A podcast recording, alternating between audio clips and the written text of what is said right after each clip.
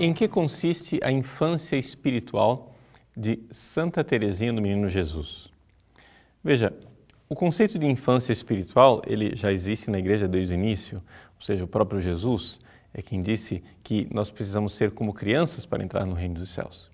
Os santos padres refletiram sobre isso, nós encontramos reflexões frutuosas a esse respeito em vários santos medievais.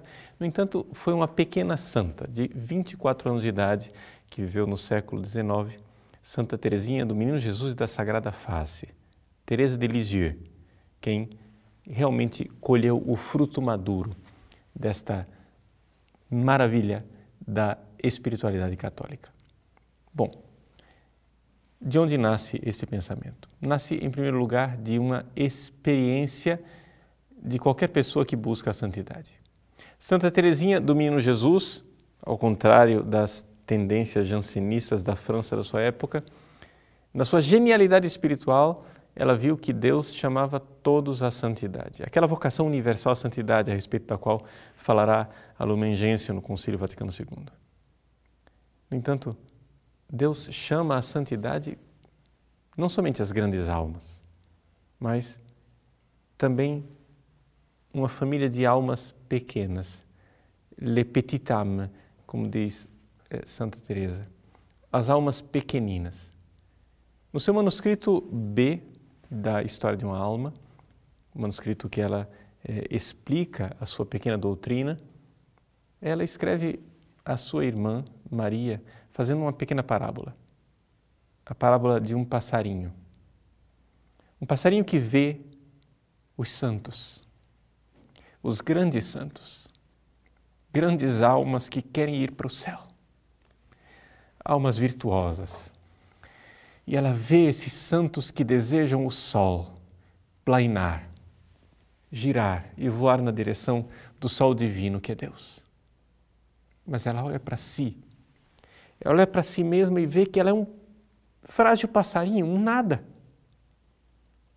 Ela não tem nem sequer plumas, penas suficientes para voar e vê dentro dela uma contradição. Eu não sou águia, mas eu tenho olhos de águia e coração de águia. Sim, ela vê dentro dela um desejo quase que incompatível, um desejo um pouco torturante. Quero ser uma grande santa, mas eu não sou grande. Eu sou uma pequena alma, débil, frágil, um pequeno passarinho. Quero amar a Deus como os grandes santos. Tenho dentro de mim um desejo imenso de amar a Deus como os grandes santos.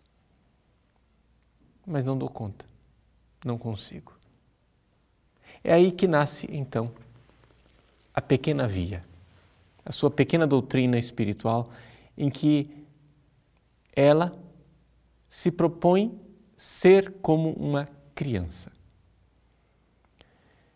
Para resumir num breve texto aquilo que Teresinha é, explica como infância espiritual, no dia 6 de agosto do ano da sua morte, 1897, Santa Teresinha, no leito de morte, ou seja, na enfermaria onde ela iria morrer, confidencia e responde à sua irmã, Inês, que perguntou o que ela queria dizer com permanecer criança. Ela diz: é reconhecer o seu nada e esperar tudo do bom Deus, assim como a criança espera tudo do seu pai. Ela diz: até os pobres que dão tudo aos seus filhos, como os ricos também dão tudo aos seus filhos, quando os filhos crescem, ouvem do pai a frase: Agora você cresceu, eu não te sustento mais. Vai, trabalha, se vira. Ela diz: Eu não quis crescer para não ter que ouvir essa frase, não ter que ouvir isso do meu pai. Aqui Santa Teresinha descobriu algo extraordinário. Ou seja, no crescimento espiritual existe uma lei contrária ao crescimento físico. Ou seja, biologicamente, crescer é tornar-se cada vez mais independente dos pais. Espiritualmente, crescer é tornar-se cada vez mais dependente de Deus. É reconhecer o primado da graça. É reconhecer que eu não tenho forças, não são minhas virtudes, que os atos santos de virtude que eu sou capaz de produzir na minha vida não vêm de mim, vem da graça.